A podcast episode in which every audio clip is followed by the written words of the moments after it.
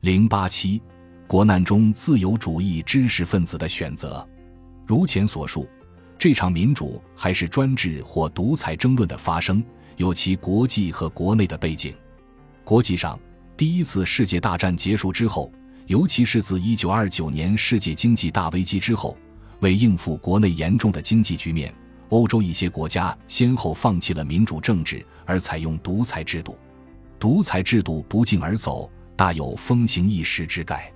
先后实行独裁制度的国家有意大利、西班牙、波兰、立陶宛、南斯拉夫、奥地利、德国等。就是在素称民主国家之类的英、法国内也出现了法西斯势力，美国则实行罗斯福新政，扩大政府对经济的干预，扩大政府的权力。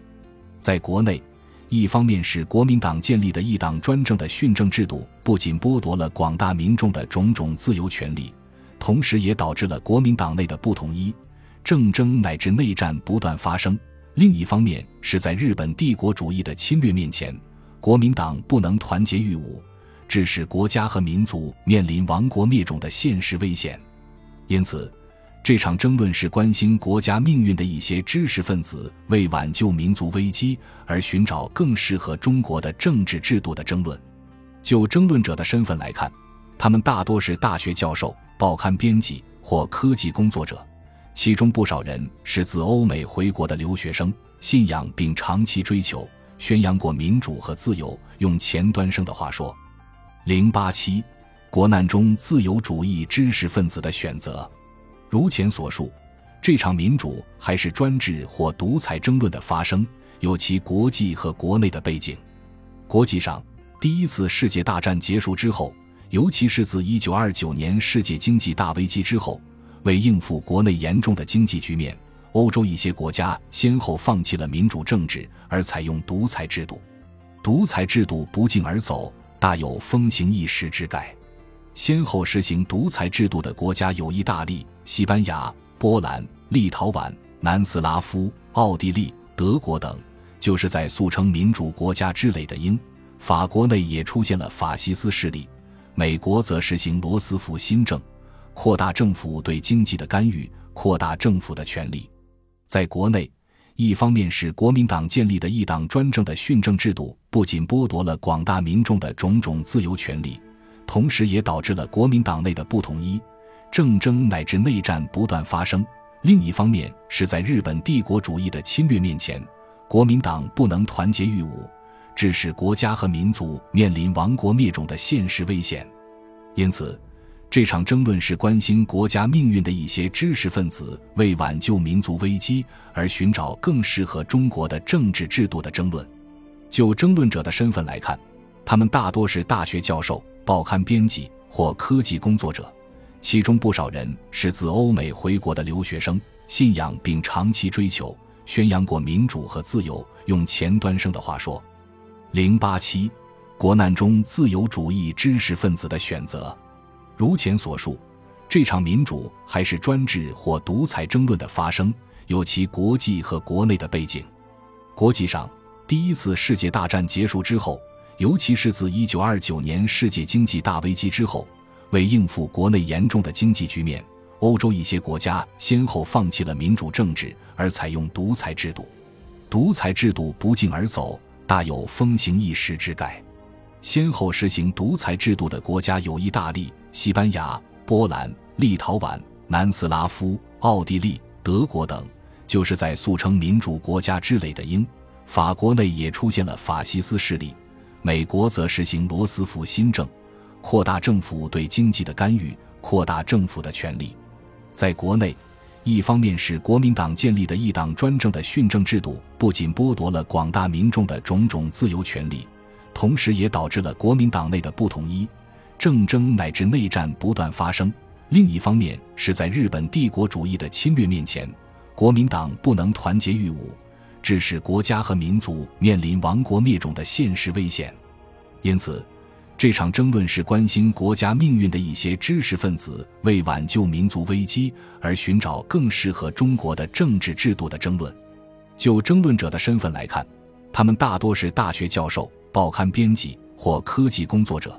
其中不少人是自欧美回国的留学生，信仰并长期追求、宣扬过民主和自由。用前端生的话说，零八七，国难中自由主义知识分子的选择。如前所述，这场民主还是专制或独裁争论的发生，有其国际和国内的背景。国际上，第一次世界大战结束之后，尤其是自一九二九年世界经济大危机之后。为应付国内严重的经济局面，欧洲一些国家先后放弃了民主政治，而采用独裁制度。独裁制度不胫而走，大有风行一时之概。先后实行独裁制度的国家有意大利、西班牙、波兰、立陶宛、南斯拉夫、奥地利、德国等，就是在素称民主国家之类的英、法国内也出现了法西斯势力。美国则实行罗斯福新政。扩大政府对经济的干预，扩大政府的权力。在国内，一方面是国民党建立的一党专政的训政制度，不仅剥夺了广大民众的种种自由权利，同时也导致了国民党内的不统一、政争乃至内战不断发生；另一方面是在日本帝国主义的侵略面前，国民党不能团结御侮，致使国家和民族面临亡国灭种的现实危险。因此。这场争论是关心国家命运的一些知识分子为挽救民族危机而寻找更适合中国的政治制度的争论。就争论者的身份来看，他们大多是大学教授、报刊编辑或科技工作者，其中不少人是自欧美回国的留学生，信仰并长期追求、宣扬过民主和自由。用前端生的话说，零八七，国难中自由主义知识分子的选择。如前所述，这场民主还是专制或独裁争论的发生，有其国际和国内的背景。国际上，第一次世界大战结束之后，尤其是自一九二九年世界经济大危机之后，为应付国内严重的经济局面，欧洲一些国家先后放弃了民主政治，而采用独裁制度。独裁制度不胫而走，大有风行一时之概。先后实行独裁制度的国家有意大利。西班牙、波兰、立陶宛、南斯拉夫、奥地利、德国等，就是在素称民主国家之类的英、法国内也出现了法西斯势力。美国则实行罗斯福新政，扩大政府对经济的干预，扩大政府的权力。在国内，一方面是国民党建立的一党专政的训政制度，不仅剥夺了广大民众的种种自由权利，同时也导致了国民党内的不统一。政争乃至内战不断发生，另一方面是在日本帝国主义的侵略面前，国民党不能团结御侮，致使国家和民族面临亡国灭种的现实危险。因此，这场争论是关心国家命运的一些知识分子为挽救民族危机而寻找更适合中国的政治制度的争论。就争论者的身份来看，他们大多是大学教授、报刊编辑或科技工作者。其中不少人是自欧美回国的留学生，信仰并长期追求、宣扬过民主和自由。用前端生的话说，零八七，国难中自由主义知识分子的选择。如前所述，这场民主还是专制或独裁争论的发生，有其国际和国内的背景。国际上，第一次世界大战结束之后，尤其是自一九二九年世界经济大危机之后。为应付国内严重的经济局面，欧洲一些国家先后放弃了民主政治，而采用独裁制度。独裁制度不胫而走，大有风行一时之概。先后实行独裁制度的国家有意大利、西班牙、波兰、立陶宛、南斯拉夫、奥地利、德国等，就是在素称民主国家之类的英、法国内也出现了法西斯势力。美国则实行罗斯福新政。扩大政府对经济的干预，扩大政府的权力。在国内，一方面是国民党建立的一党专政的训政制度，不仅剥夺了广大民众的种种自由权利，同时也导致了国民党内的不统一、政争乃至内战不断发生；另一方面是在日本帝国主义的侵略面前，国民党不能团结御侮，致使国家和民族面临亡国灭种的现实危险。因此。这场争论是关心国家命运的一些知识分子为挽救民族危机而寻找更适合中国的政治制度的争论。就争论者的身份来看，他们大多是大学教授、报刊编辑或科技工作者，其中不少人是自欧美回国的留学生，信仰并长期追求、宣扬过民主和自由。用前端生的话说，零八七国难中自由主义知识分子的选择。如前所述，这场民主还是专制或独裁争论的发生，有其国际和国内的背景。国际上。第一次世界大战结束之后，尤其是自1929年世界经济大危机之后，为应付国内严重的经济局面，欧洲一些国家先后放弃了民主政治，而采用独裁制度。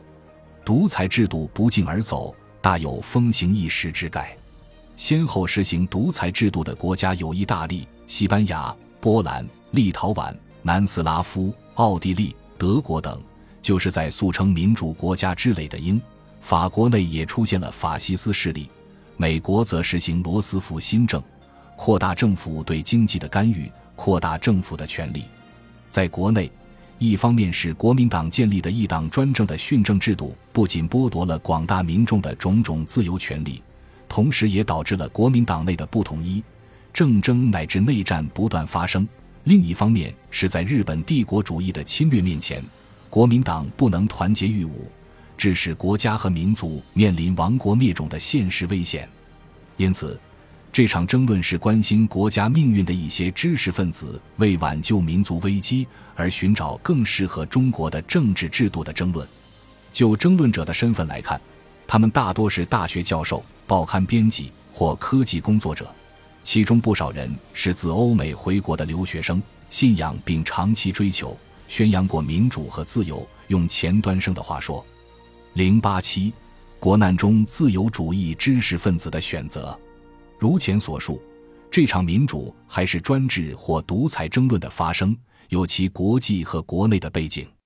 国际上，第一次世界大战结束之后，尤其是自一九二九年世界经济大危机之后，为应付国内严重的经济局面，欧洲一些国家先后放弃了民主政治，而采用独裁制度。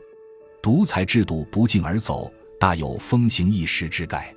先后实行独裁制度的国家有意大利、西班牙、波兰、立陶宛、南斯拉夫、奥地利、德国等，就是在素称民主国家之类的英、法国内也出现了法西斯势力，美国则实行罗斯福新政，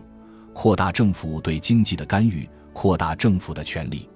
在国内。一方面是国民党建立的一党专政的训政制度，不仅剥夺了广大民众的种种自由权利，同时也导致了国民党内的不统一、政争乃至内战不断发生；另一方面是在日本帝国主义的侵略面前，国民党不能团结御侮，致使国家和民族面临亡国灭种的现实危险。因此。这场争论是关心国家命运的一些知识分子为挽救民族危机而寻找更适合中国的政治制度的争论。就争论者的身份来看，他们大多是大学教授、报刊编辑或科技工作者，其中不少人是自欧美回国的留学生，信仰并长期追求、宣扬过民主和自由。用前端生的话说，本集播放完毕，感谢您的收听。喜欢请订阅加关注，主页有更多精彩内容。